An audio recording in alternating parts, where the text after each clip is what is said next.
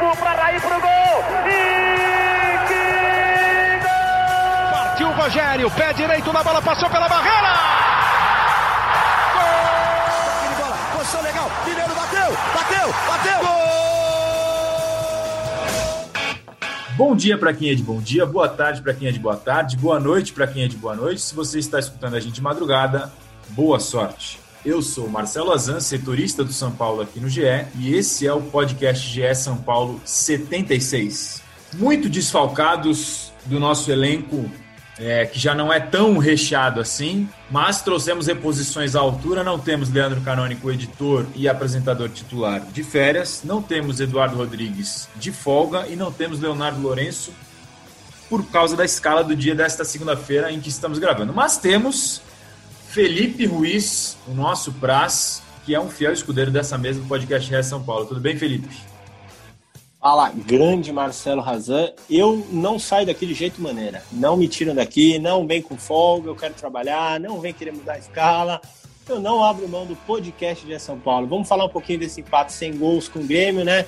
Sem gol, com pouco futebol dos dois lados, o Grêmio acho que um pouquinho melhor ainda. E, e trouxemos um reforço de peso, né?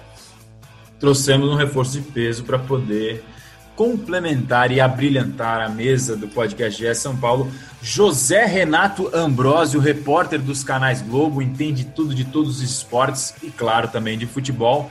Inclusive, está trabalhando em uma reportagem sobre o São Paulo para essa semana. Tudo bem, Zé? Tudo bem, turma. Entendo de algumas coisas e, quando não entendo, encontro bons informantes como vocês para me ajudarem. É, trabalhei no jogo São Paulo e Grêmio, fiz a transmissão para o Sport TV e Premier e estou preparando uma reportagem para São Paulo e Binacional, o reencontro e destinos que se cruzaram lá no começo da temporada e agora tem caminhos bem diferentes, né? Acho que tem muita coisa para a gente falar dessa vida do São Paulo de altos e baixos, de um clube em muitos momentos bipolar, que tenta se reencontrar aos trancos e barrancos. Né? O tempo não corre a favor, mas a única alternativa que o São Paulo tem é tentar se encontrar de algum jeito. Eu e Zé Renato Ambrosio estávamos no, no Morumbi, né? No sábado, no empate 0 a 0 São Paulo e Grêmio, e eu acho que a gente deveria cobrar um adicional aí por ter trabalhado nesse jogo. É o torcedor que não foi, claro, não continua ainda, porque os estádios estão fechados em virtude da pandemia de Covid-19, se salvou de perder uma noite de sábado. Jogo de 9 da noite já não é aquela coisa que o jornalista gosta muito, né? Vocês sabem melhor do que eu, inclusive. É, e aí, portão fechado. Então, pelo menos o torcedor não teve que ir ao Morumbi para ver um jogo que foi realmente bem ruim. Inclusive, o próprio técnico Fernando Diniz admitiu na entrevista coletiva que ficou um jogo ruim de se assistir, principalmente no segundo tempo. É, a análise que eu fiz aqui no GE sobre a partida foi que mais ou menos a partida é um retrato do São Paulo dos últimos anos. Uma ilusão no começo de alguma coisa que pode acontecer legal e, e logo em seguida o um marasmo de sempre. Foi mais ou menos o retrato do São Paulo dos últimos anos. Tem um lampejo de alguma coisa boa, disputa uma final do Campeonato Paulista, lidera um primeiro turno do Campeonato Brasileiro, mas no fim das contas tudo acaba sendo igual. O São Paulo jogou 20, 20 e poucos minutos de um futebol envolvente, de um bom futebol, empolgante, mais dinâmico, mais veloz. Parecia que ia ser um jogo diferente, realmente mas depois parou por aí. Mesmo nesse período de tempo que fez um bom futebol, não conseguiu criar grandes chances de gol. É, e no segundo tempo teve uma, um cruzamento do Reinaldo pro Luciano que ele desvia de, por cima do gol do, do, do Vanderlei do Grêmio. E não lembro de grandes chances do São Paulo. O Grêmio, inclusive, que reclama muito da arbitragem. Tem quem ache que se tivesse que ter um vencedor no jogo seria o Grêmio. Não sei a opinião dos amigos. E vem daquela falta do Daniel Alves no finalzinho do jogo, né? Bateu por cima. Era um jogo que para mim, pessoalmente, trazia uma certa expectativa pelos treinadores, né? Os caras que há mais tempo comandam as equipes na Série A, o Renato Gaúcho há pouco mais de quatro anos, o, o Diniz completou recentemente um ano e pouquinho, né? É, então, em tese, a gente espera equipes com estilos definidos, com identidade. A gente viu isso em alguns lampejos durante o jogo, mas depois se perdeu. E ali na beira do campo, estava é, bem perto do Fernando Diniz, observava bastante as reações dele. Muitas vezes, muitas vezes, ele gritava para o time: coragem, pressão, não recuem.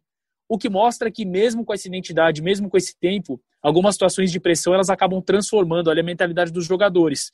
É um time que ainda não consegue ficar é, 100% eu não sei se é possível, mas boa parte do jogo fiel à sua estratégia. Eu acho que acaba condicionando um pouco a postura dependendo do adversário. E acho que esse é ainda um desencontro que o São Paulo do Fernando Diniz tem com o São Paulo no campo ali na prática Um time que acaba se adaptando quando, a me parece, a intenção era para ser um time sempre fiel a uma, a uma postura, a uma posição. Eu vou começar com um relato pessoal aqui, oh, Raza. Você falou do nosso nobre ofício jornalístico. Estava na minha folga, gastei o meu 4G, estou pensando em pedir ressarcimento, porque gastei meu 4G, estava num sítio no interior, gastei o 4G para assistir o jogo e me decepcionei. Evidentemente, futebol muito, muito ruim, principalmente do São Paulo. Você falou da, dos bons começos, me veio à cabeça São Paulo e Vasco é, São Paulo começou muito bem contra o Vasco, caiu e perdeu. São Paulo e Atlético Mineiro. São Paulo fez 25 minutos muito bons, que o próprio Diniz falou na coletiva, talvez tenham sido os melhores dele para São Paulo. E o São Paulo perdeu o jogo por 3 a 0 Tudo bem, teve o gol anulado do Luciano e tudo mais. Eu acho que o São Paulo é um time muito instável. O Zé Renato foi muito bem na, na bipolaridade do time. É um time que oscila muito dentro do próprio jogo. Então, como você vai confiar nesse time a médio e longo prazo, durante uma temporada inteira, que você tem confrontos de mata-mata, que você tem um campeonato brasileiro que é muito equilibrado? Então, às vezes, você não precisa ser um time espetacular, mas se você for um time regular, é, é, às, vezes, às vezes compensa até mais no Campeonato Brasileiro. Sobre o jogo em si, eu acho um São Paulo muito problemático na saída de bola, que é onde o Diniz mais mais prega a sua essência ali. O São Paulo errou muitos passes. O Daniel Alves errou alguns passes. Tietchan errou passe. Diego Costa errou passe. Eu acho que o São Paulo continuou entregue a sua ideia de jogo, mas não conseguiu impor ela. Ou pelo menos conseguiu por 20 minutos e depois não mais. Me incomoda um pouco o São Paulo não ter um segundo recurso.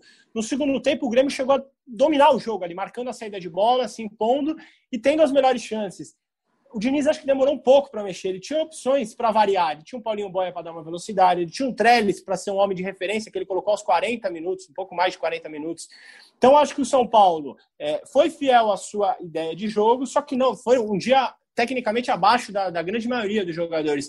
E quando você tem uma ideia e os jogadores não conseguem pôr em prática, que eu acho que é o que o Diniz passa em vários momentos, acho que acontece isso. Um futebol ruim, o São Paulo teve mais posse de bola, 63% de posse de bola, como já tinha tido contra o Fortaleza, só que foi um jogo com menos finalizações do Diniz no São Paulo. O São Paulo chutou apenas oito bolas ao gol, algo que é muito pouco. Em 90 minutos você finalizar oito vezes, apenas uma delas na direção do gol. Então acho que é um São Paulo que ainda oscila muito e ainda procura um caminho a seguir. Então, mas é aquela posse de bola, desculpa interromper, um pouco ilusória, né? É, no Total. campo a gente percebia, o São Paulo trocava passes muito demorados e muito atrás da linha do meio de campo. O Luciano muitas vezes era quem vinha para recompor ou vinha acompanhando a marcação do ataque do Grêmio para depois recomeçar a jogada. Aí chegava no ataque e o cara não tinha mais gás para atacar.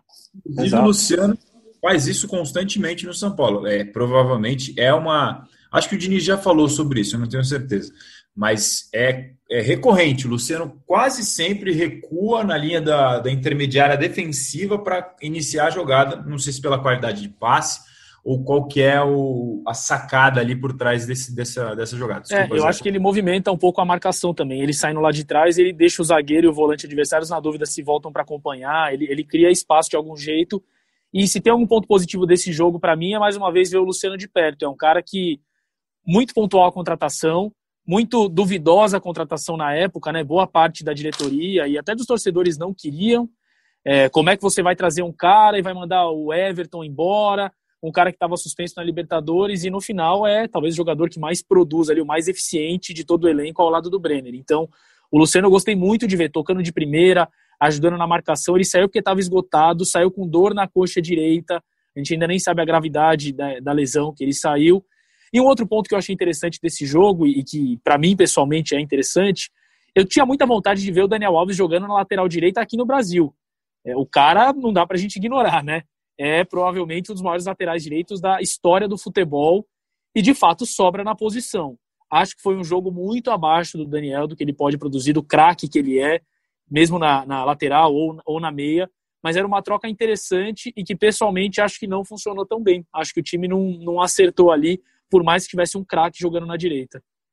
É, o Diniz comentou que talvez o time tinha, tenha sentido o desgaste da viagem para Fortaleza. São Paulo empatou por 3 a 3 nas oitavas de final da Copa do Brasil. Vem de uma maratona realmente forte de jogos, porque entre 26 de, de setembro e agora, 17 de outubro, que foi o jogo contra o Grêmio, foram sete partidas do São Paulo. Não, ó. Internacional, River Plate, Curitiba, Atlético Goianiense, Palmeiras, Fortaleza, Ceará e Grêmio. Uma sequência muito grande em menos de um mês que eu estou falando. Isso tudo entre 26 de setembro e agora. Então, talvez o time tenha sentido mesmo. É, eu achei que a, o Daniel Alves, no começo do jogo, e, e já entrando nesse assunto dele, foi a, o, o Diniz fez uma alteração na equipe né, em relação ao jogo contra o Fortaleza, só que a alteração acabou mexendo também na peça. Ele trocou, colocou o Tietchan para o meio de campo e o Daniel Alves como lateral direito, sem o Igor Vinícius para jogar. Me surpreendeu ele iniciar com o Daniel Alves pela direita, embora como todo mundo sabe, o Daniel Alves é lateral direito de ofício, mas no São Paulo vinha jogando de meio de campo. Nesses primeiros 20 e poucos minutos que a gente mencionou, eu achei o Daniel Alves bem, assim como o time todo, ele estava bem por ali. Depois, caiu muito, assim como o Felipe Ruiz já disse, errou dois passes importantes na saída de bola, o segundo deles, o Luan faz a falta quase na entrada da grande área, que poderia sair uma chance de gol clara do, do Grêmio. É, tem essa falta que o Zé já lembrou no final do jogo, que é uma chance uma falta frontal ao gol do Vanderlei, com 40 e poucos minutos, talvez a última chance ele, ele bateu muito mal. É, então, para mim, foi, se não foi uma das piores, se não foi a pior, foi uma das piores partidas dele pelo São Paulo. E na entrevista coletiva eu perguntei para o Fernando Diniz se talvez não era o momento de dar uma segurada no Daniel Alves, porque ele ficou um mês parado pela fratura, o braço direito contra o Atlético Paranaense um mês fora, e aí fez sete partidas nesse período que eu acabei de mencionar, entre 26 de setembro e agora. Para um jogador da idade dele, fisicamente, se não era hora de segurar, e também pelo que vem entregando tecnicamente. Vamos ouvir o que disse o Fernando Diniz, se não era hora de tirar o Daniel Alves, que com o treinador só foi substituído uma vez, justamente no jogo em que sentiu a fratura nas 25 partidas dele pelo São Paulo no ano. E ele é uma referência mundial ainda, na minha opinião. Ele consegue sim. E quando a gente joga bem, ele joga bem, essas questões ficam muito da questão do resultado, assim, quando não aparece ou quando o resultado é negativo. Mas o Daniel é uma grande referência. Eu não tiro porque eu acho que ele produz muito. Ele produz muito pro time. Mesmo quando ele não produz tecnicamente, ele produz de outras formas e ele é muito importante. No momento que eu achar que eu tenho que tirar, eu vou tirar, mas eu não tirei porque eu acho que não tinha que tirar até o momento. E ele é um jogador diferenciado no estilo da parte. Não é que ele não, não sai nos jogos, ele não sai de treinamento. Desde que eu estou aqui, ele não saiu nem um dia de treinamento. Ele é um cara que tem 37 anos, mas você vê o GPS dele, o número de ações intensas, ele é um cara que a gente fica pela idade. Você tem que ver o que ele entrega, o que ele corre. Todo jogo ele corre. Pode errar tecnicamente um jogo ou em outro, mas assim, ele corre e entrega para o time sempre. Está sempre querendo jogar, é sempre treinando. E termina o treino e ele ainda continua treinando. Ele chega antes, treina o treino todo e depois ainda continua treinando, fazendo os trabalhos específicos dele. Então é um exemplo de profissional, uma referência técnica do time. Está aí a explicação do Fernando Diniz, dizendo que não tira porque o Daniel Alves produz muito para o time é, e no treino, inclusive, ele entrega bastante, mas eu acho que é, é um ponto sim a se pensar substituir ele durante algumas partidas. Essa contra o Grêmio, eu acho que era o caso disso. E agora o São Paulo tem o binacional nesta terça-feira, como vocês já mencionaram, em um jogo que é melancólico para a torcida do São Paulo. Como há muito não se via uma partida sem quase nenhum significado esportivo relevante, né? Claro, se não se empatar ou vencer o binacional, consegue a vaga para a Sul-Americana, mas o torcedor do São Paulo, do time tricampeão da Libertadores da América, sendo eliminado com uma rodada de antecedência na fase de grupos da Libertadores, jogando em casa contra o pior time do, do grupo no Morumbi, é o anticlímax, é o combo do anticlímax para o torcedor.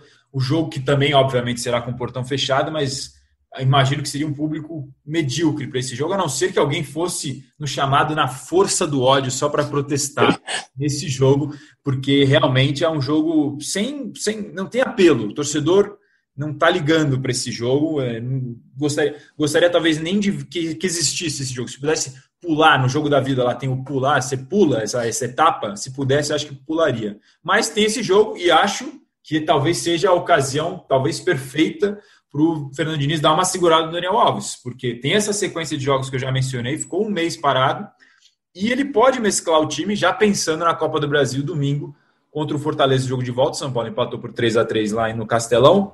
Tem o jogo da vida nas oitavas de final em casa no Morumbi. Se ele poupa não só o Daniel Alves quanto como outros jogadores, num jogo que não vale nada, se o São Paulo empatar já garante vaga, pelo menos ele dá uma semana aí de respiro para esses caras principais, da sábado até domingo, outro jogo, oito e meia da noite. É um bom tempo de descanso para uma maratona tão intensa. Eu não sei o que vocês acham. Vocês acham que tem que ir com força máxima contra o Binacional ou é hora de dar uma segurada? Zé, tua. Não, eu acho que é uma oportunidade interessante de testagem mesmo do elenco, né? É, alguns jogadores que já têm brigado por posição e outros que podem descansar nesse jogo e reavaliar. Só sobre o Daniel especificamente, a gente percebe que é um cara que ajuda demais, mesmo veterano de idade, de tempo de futebol, corre o jogo inteiro, ajuda na marcação, tem espírito de liderança, consegue dar uma chegada mais forte quando precisa, tem a bola parada.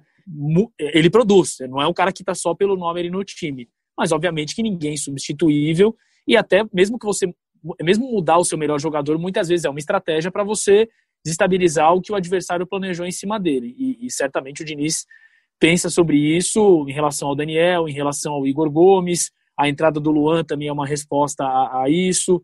As mudanças na defesa, a volta do Bruno Alves. Eu acho que é, ele não tem mesmo os 11 fechados, como não teve nos outros trabalhos que ele fez. Ele vai testando os momentos e vai alternando o time.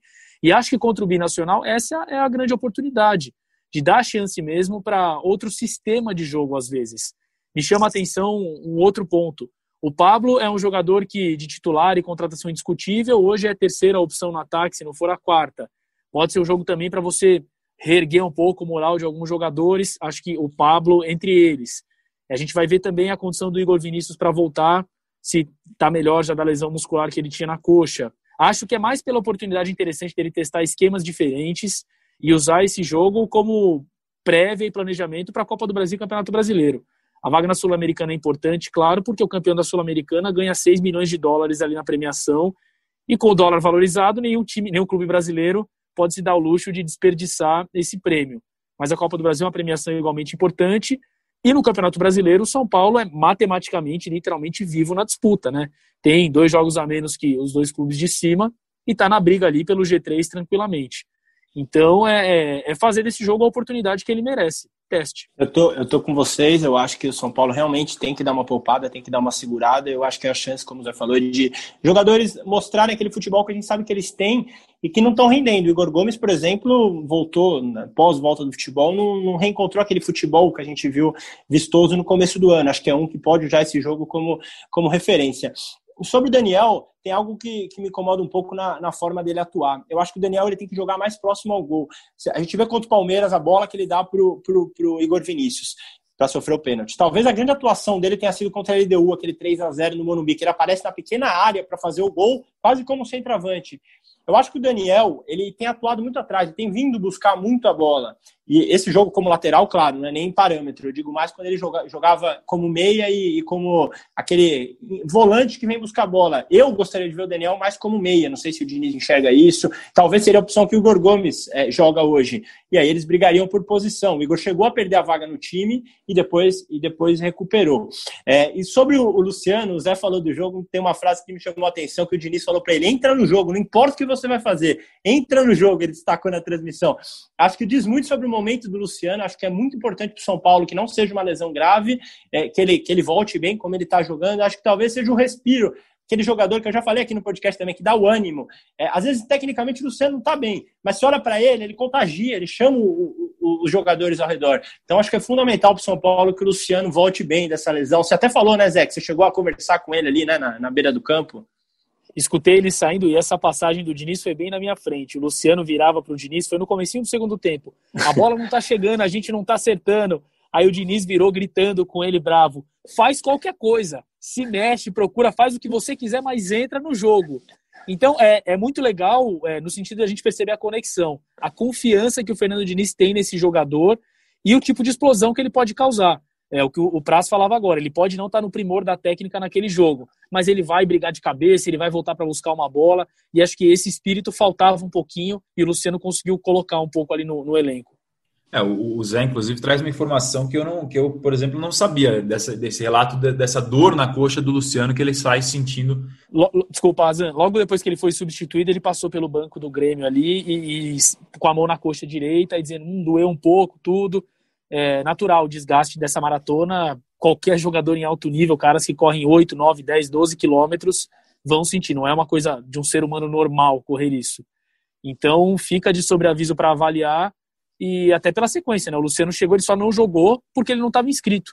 De resto, ele sempre jogou e foi titular. Acho que em um jogo só ele não começou jogando. É uma peça fundamental hoje para o elenco. É isso. É, vamos ficar de olho para ver se o Luciano vai estar entre os possíveis poupados, se é que vai poupar ou não enquanto estamos gravando, o São Paulo está treinando nesta segunda-feira à tarde no CT da Barra Funda, de olho justamente no jogo contra o Binacional nesta terça-feira.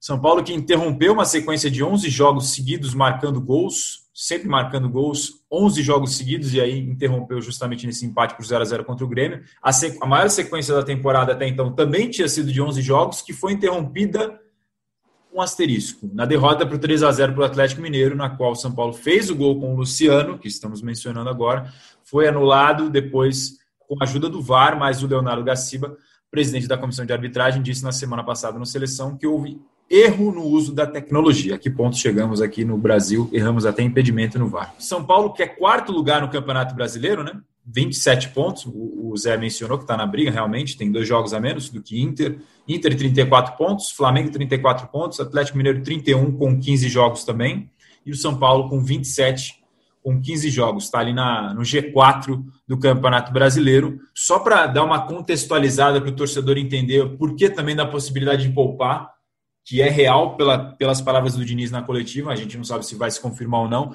Para o jogo contra o Grêmio, olha os desfalques que o São Paulo teve. Valse e Lucas Perry com cirurgias no joelho, cada um no seu, e com cada um com a sua gravidade também, do Perry mais simples, do Valse bem mais grave.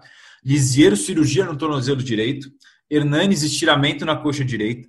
Juan Fran, lesão no joelho esquerdo. Igor Vinícius, contratura na coxa esquerda. O Rojas, que está desde outubro de 2018, está completando quase dois anos parado, mas agora está muito próximo de voltar. Está em transição após a cirurgia no joelho. E o Arboleda, que foi liberado pela direção é, para resolver questões pessoais no Equador. Ele defendeu a seleção do Equador pelas eliminatórias, já ficou lá porque durante a pandemia o São Paulo condicionou essa liberação a dois fatores. O Arboleda não pôde viajar para o país durante a pandemia, por causa da fronteira fechada, e também é, porque ele ficou esse tempo todo no Brasil sem poder é, ver os familiares e resolver as coisas dele, e também porque o São Paulo não tinha novos desfalques na defesa, já tinha os jogadores que teria à disposição, não mudaram, não teve nenhuma nova baixa, se tivesse, talvez o São Paulo barrasse essa liberação do Arboleda, não foi o caso.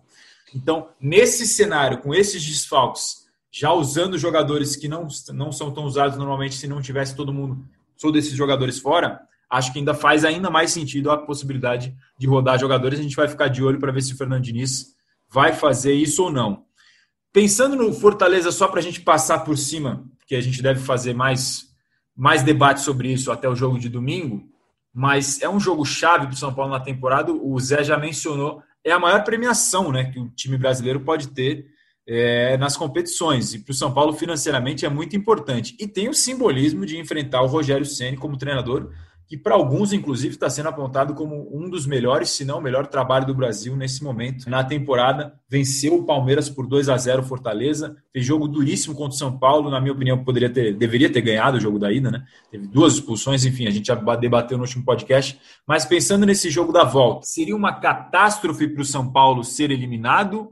E seria o que, o que significaria uma possível classificação para vocês? Primeiro, a premiação para o campeão da Copa do Brasil chega ali na casa dos 54 milhões de reais. É óbvio que ela é importante para qualquer clube, ninguém está nadando dinheiro e pode estar luxo de perder isso. E para o São Paulino e para o São Paulo específico é fechar o álbum de figurinhas, né? Falta esse troféu, já bateu na trave algumas vezes e é de uma importância enorme, tanto, tanto que o Fernando Diniz mencionou isso na última entrevista coletiva também, dizendo da, depois do jogo contra o Fortaleza, dizendo da importância desse troféu, né? O quanto ele sabe disso. E o Diniz sabe também porque sempre quis trabalhar no São Paulo, quando fazia aquele bom trabalho no Audax, mencionava muitas vezes o São Paulo como o clube onde ele gostaria de trabalhar pelo estilo, pela estrutura, pelo que o São Paulo oferecia na época e, e acho que de algum jeito ainda oferece. Então a Copa do Brasil sim é uma prioridade, é um campeonato importante e acho que é um campeonato que favorece um pouco o, o, estilo de alguns jogadores e treinadores, por ser decisões atrás de decisões, né? Não tem muito como é, poupar e condicionar. Pergunta difícil: se é uma catástrofe a eliminação que representa a classificação. Acho que pelo tamanho do objetivo, é catástrofe a eliminação, sim. É, agora, analiticamente, tem um adversário que é muito bom, de mais tempo de trabalho, de um repertório interessante, que jogou aqui na estreia do Campeonato Brasileiro contra o São Paulo, perdeu de 1 a 0, mas jogando melhor que o São Paulo no Morumbi. O gol do Daniel Alves ali no comecinho com o cruzamento do Reinaldo foi uma das poucas chances do São Paulo. Então, é, tecnicamente, eu acho um jogo muito mais parelho do que parece. Por mais que o São Paulo tenha um elenco mais caro é, e, e, de mais renome do que o Fortaleza. Mas não acho que o São Paulo tem um favoritismo dentro de campo muito maior.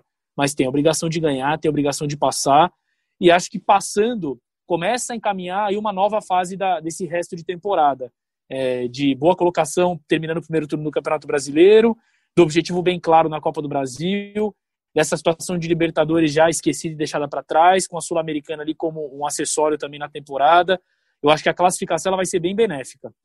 Eu, eu acho que é uma catástrofe sim, mas é, é aquela ponderação curiosa. Ela é uma catástrofe pela expectativa que é colocada em cima do São Paulo é, nesse momento, e, e, muito por conta já das eliminações na, na temporada, de ter sido eliminado pelo Mirassol e ter sido eliminado na Libertadores, vai ser uma terceira eliminação, então ela é uma catástrofe. Mas no nível, o nível é muito parelho, o jogo é 50 a 50. Quando saiu é, o confronto Fortaleza e São Paulo, eu não sou um influencer como Marcelo Razan, mas eu coloquei no Twitter quem vocês consideram que é favorito? E era muito parelho, era muito parelho. Muitos São Paulinos falam, não, acho que Fortaleza tem mais chance de passar. Então, assim, é um jogo muito equilibrado. Esse, esse Fortaleza do Ceni é, é, um trabalho que você percebe é, o rosto do treinador ali, você percebe o método de trabalho. Fortaleza está 10 jogos invicto.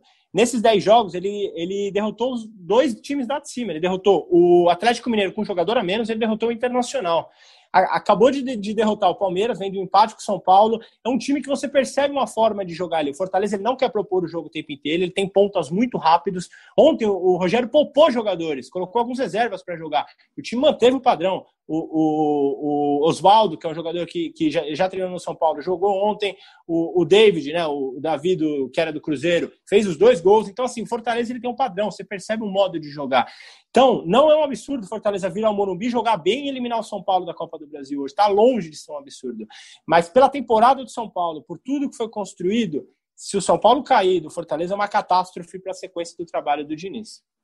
Eu concordo em gênero, número e grau com o Felipe Ruiz. Eu ia falar exatamente o que você falou quando você mencionou as duas eliminações anteriores. A minha pergunta de catástrofe, a provocação, é justamente por isso. Eu também não acho que o Fortaleza, para mim, o confronto é super equilibrado. O trabalho do Rogério é muito bom no Fortaleza e é zerado. Para mim é 50-50.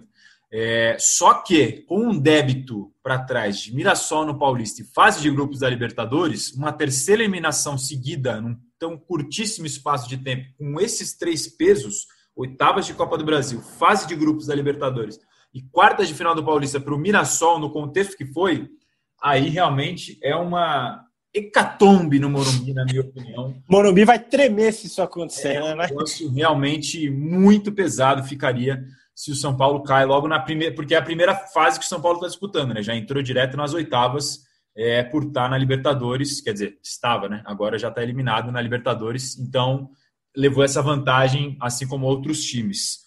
É, você falou, né, Raza? Rapidinho, diga, desculpa, diga. desculpa, só, desculpa só te cortar. Você falou do trabalho do Ceni, é, de talvez ser o melhor trabalho brasileiro, e eu acho que diz um pouco sobre os nossos técnicos, né? Com todo respeito ao Fortaleza, aí é um time que está se estruturando, está brigando para fazer bons trabalhos na Série A, mas é muito problemático você indicar o melhor trabalho de um técnico brasileiro no Fortaleza hoje. Os três líderes do brasileiro hoje são, são comandados por times estrangeiros, o Cudê, o, o Domenech e o Sampaoli. Então, então acho que é muito emblemático, assim, acho que diz um pouco sobre o nosso cenário atual, né? E, e o Palmeiras está negociando com o Miguel Angel Ramírez, né? Tem é, essa ainda. Em notícia aqui no GE, para quem quiser ver, dá uma olhada lá no estágio da negociação. Amigos, vamos chegando ao nosso final do nosso Pocket, edição Pocket do nosso Pocket Podcast GE São Paulo, número 76. É, nessa semana teremos, então, Binacional, terça-feira, Morumbi, né, no jogo melancólico para o São Paulino. E domingo, jogo de volta das oitavas de final da Copa do Brasil contra o Fortaleza. Considerações finais dos meus queridos amigos e que abrilhantaram a mesa, Felipe Ruiz e Zé Renato. Um prazer participar do Pocket Cast hoje aqui. É sempre bom discutir com vocês e conversar com o torcedor, acho que é uma linha direta e especial que a gente tem. E eu gosto muito do Fernando Diniz como treinador, espero mesmo que esse trabalho engrene. E essa é uma oportunidade interessante contra o Binacional para testar e contra, a Copa, e contra o Fortaleza na Copa do Brasil, para a gente ver do que é capaz essa equipe, né? Que já foi testada em alguns momentos, não correspondeu o quanto se esperava. E acho que o bom do futebol é que dá outras chances e o São Paulo tem aí pelo menos uma grande chance ainda nessa semana. Boa, boa, Zé. Bom demais é, gravar contigo aqui. Também gosto do Diniz, eu prezo muito pelo técnico que é o lado humano, acho que ele, ele se importa muito com isso, acho que isso é importante no momento que a gente vive. Ele recuperou jogadores, ele insistiu no Sara quando foi muito criticado, ele apostou no Luciano, então é, é um ganho dele, é um feito dele como técnico. Brenner. Acho Brenner, verdade, recuperou o Brenner. Se você for ver, você vai, vai lembrando de vários. O Igor Vinícius cresceu muito de produção na mão dele, né? Ganhou a titularidade, ganhou a vaga do, do Juan Fran. Então, há muitos Diego Costa na defesa também, né? Verdade, Diego Costa na defesa, um achado dele, um garoto da base também, que talvez, para mim, é o, é o garoto mais regular do São Paulo. É aquele menino que entrou e deu conta do recado e ninguém nem mais cogitou um time formado sem ele. Então, acho que há muitos pontos interessantes no trabalho do Diniz de São Paulo nesse um ano. Acho que ele vai ser colocado à prova nessa semana, sobretudo no jogo contra, contra o Fortaleza. Acho que e, e, penso que o São Paulo tem que jogar mais do que jogou contra o Grêmio. E acho que tem que ter mais alternativa também. Acho que nem sempre o seu plano A vai funcionar. E eu acho que é importante que você tenha outros recursos no meio do jogo. E, e vamos ver como vai se desenvolver essa grande semana aí, essa semana fundamental para o ano de São Paulo, Razar. É, quem defende o trabalho do Diniz, e ele próprio, inclusive, já mencionou isso numa, na entrevista coletiva após um ano de trabalho dele, é que os pontos positivos é que ele não. Ele, ele descobriu, não descobriu, ele lançou esses jogadores todos que você está falando da base, trabalha muito com a base e gosta, recuperou o Anthony, que estava em descrédito quando ele chegou e saiu pelo valor que saiu e que salvou o ano financeiramente do São Paulo, que estava com um monte de pendência financeira, e não gastou dinheiro em contratação de reforços. Ele não pediu nenhum jogador novo. A única contratação, como a gente já mencionou, o Luciano na troca pelo Everton, São Paulo não gastou dinheiro. Então, lançar os garotos, não gastar dinheiro e conseguir soluções caseiras. Esses são os méritos do Fernandinho. O que pesa muito contra são as eliminações, sem dúvida nenhuma. Mirassol, fase de grupos, é, e também, outro questionamento que o Felipe acabou de falar e eu concordo, é repertório. Às vezes mudar um pouco a maneira na hora que a solução, na hora que a, que a situação se apresenta de uma maneira que não, que não vai encaixar com aquela tua ideia, você tem que ter repertório, improvisar alguma coisa diferente, ter soluções rápidas para as diferentes situações que, se apresentam num jogo de futebol. Esse é o desafio. Tudo isso com um elenco que cada vez mais está sendo modificado. Teve saídas de jogadores importantes, Alexandre Pato, Anderson Martins, o Everton, enfim, uma mini reformulação do elenco do São Paulo também pela questão de grana, que o clube estava precisando gastar menos do que, do que investiu, principalmente em 2019. É isso, meus amigos. Agradecemos a audiência de vocês, como sempre aqui no nosso podcast GE São Paulo. Ficamos por aqui na edição 76. Eu sou Marcelo Azan, setorista do GE. Você pode nos ouvir no, no ge.globo barra podcasts ou no seu player favorito, Pocket Casts, Google Podcasts ou Apple Podcasts. E também estamos no Spotify. Um beijo no coração e um abraço na alma de cada um de vocês.